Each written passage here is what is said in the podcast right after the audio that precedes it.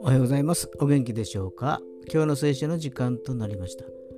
今日の聖書の箇所は、旧約聖書、イザヤ書45章22節イザヤ書45章22節でございます。お読みいたします。地の果てのすべてのものよ、私を仰ぎ見て救われよ。私が神である。他にはいない。アーメン神は私を作り私の人生においてイエス様と出会わせそしてやがて天に召してくださる。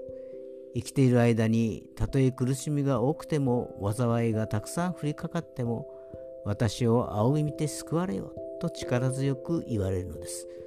災いの中でも主を見上げていく時にえも言われぬ平安が降り注いでくるのです。今日も主の平安の中で過ごされますようにそれでは今日という一日が皆さんにとって良き一日でありますように。よッしーでした。